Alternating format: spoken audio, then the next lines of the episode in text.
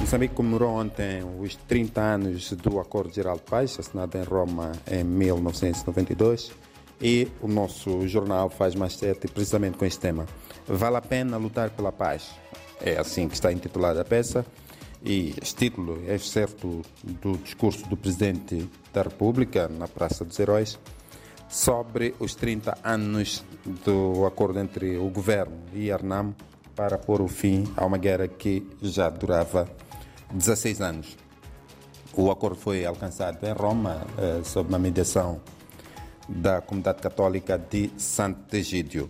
Ontem, na Praça dos Heróis, se fez a radiografia do percurso para a paz, o percurso da paz, na verdade, 30 anos da paz, eh, considerando que vale a pena lutar para que ela seja alcançada diariamente e lançou uma mensagem sobre a necessidade dos moçambicanos saberem viver e respeitar as suas diferenças.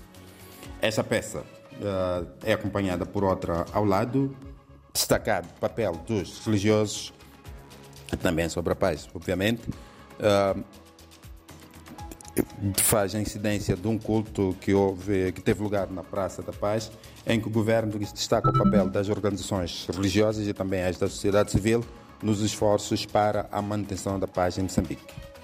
Outros temas: gestão de recursos públicos, o Tribunal Administrativo encoraja práticas consentâneas com a lei e procedimentos geram prejuízo aos caminhos férreos de Moçambique na fronteira de Ressano Garcia.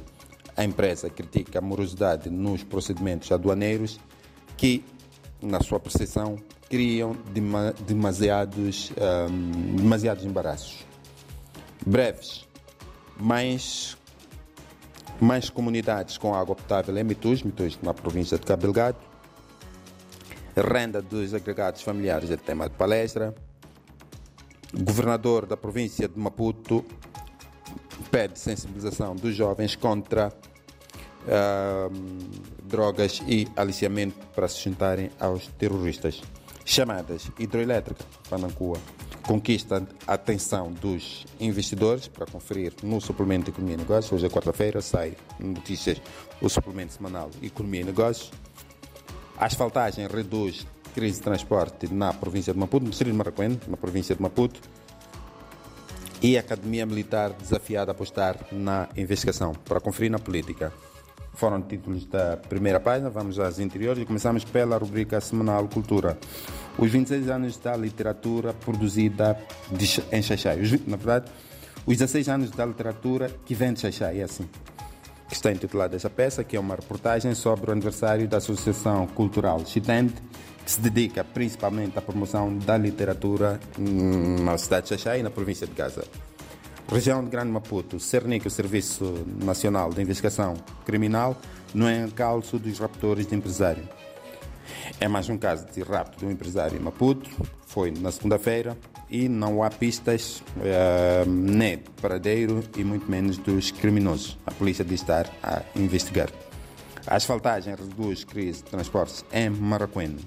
Vamos à economia, temas de economia. O Banco de Moçambique aplica multas a instituições financeiras e vendidas cerca de 10, cerca de 10 toneladas de produtos diversos sobre comercialização agrícola nesta época.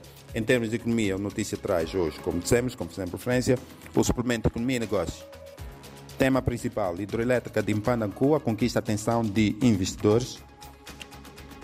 Governo, outros temas, governo revê uh, receitas do Fundo Soberano Ministro da Indústria e Comércio defende fronteira especializada para caminhões e TET, projeto de energia solar, poderá ser instalado em 2024. Vamos à política. Consolidar a paz e reconciliação nacional é uma reportagem sobre a efeméride de ontem.